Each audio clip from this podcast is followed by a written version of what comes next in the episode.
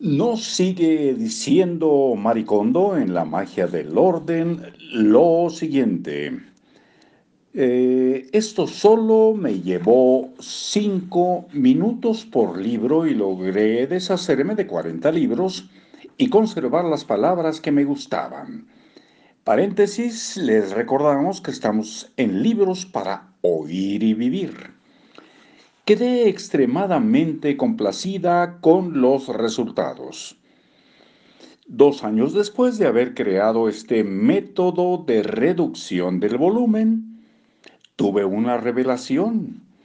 No había vuelto a ver el fichero.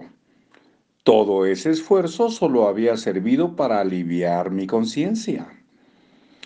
Hace poco empecé a notar que tener menos libros en verdad incrementa el impacto de la información que leo.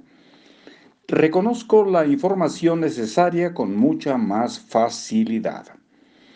Muchos de mis clientes, particularmente los que han tirado un número considerable de libros y papeles, son de la misma opinión. Los libros tienen su momento, el instante en que te topas con uno en particular es el correcto, es el momento correcto para leerlo. Para no perderte ese momento, te recomiendo que tu colección sea pequeña. ¿Cómo ordenar los papeles? La regla de oro es desecha todos. Cuando ya has terminado de organizar tus libros, llega la hora de ocuparte de tus papeles. Por ejemplo, los sobres que inundan el portacartas de la pared, los avisos escolares pegados en el frigorífico, la invitación a una reunión escolar olvidada junto al teléfono, los periódicos que se han acumulado en la mesa durante los últimos días hay varios sitios en tu casa donde los papeles tienden a acumularse como montículos de nieve. Aunque es creencia común que en una casa hay muchos menos, hay muchos menos papeles que en una oficina, esto no es cierto.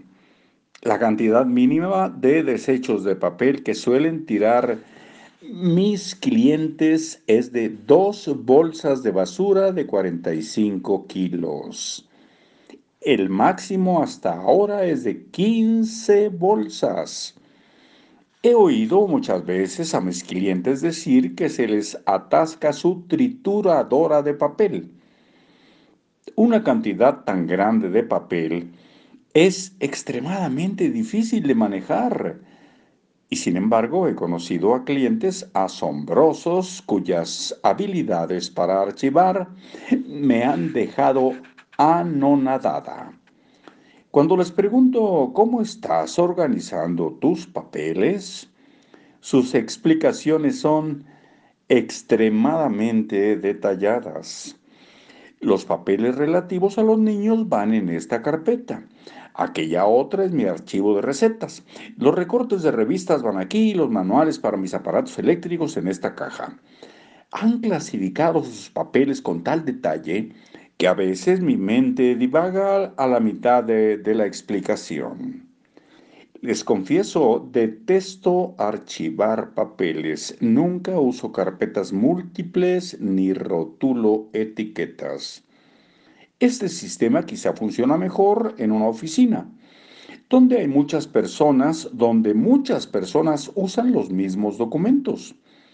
Pero no hay ninguna necesidad de usar en casa un sistema de archivo tan detallado. Hasta muy pronto. Gracias por estar de aquel lado. Hasta luego.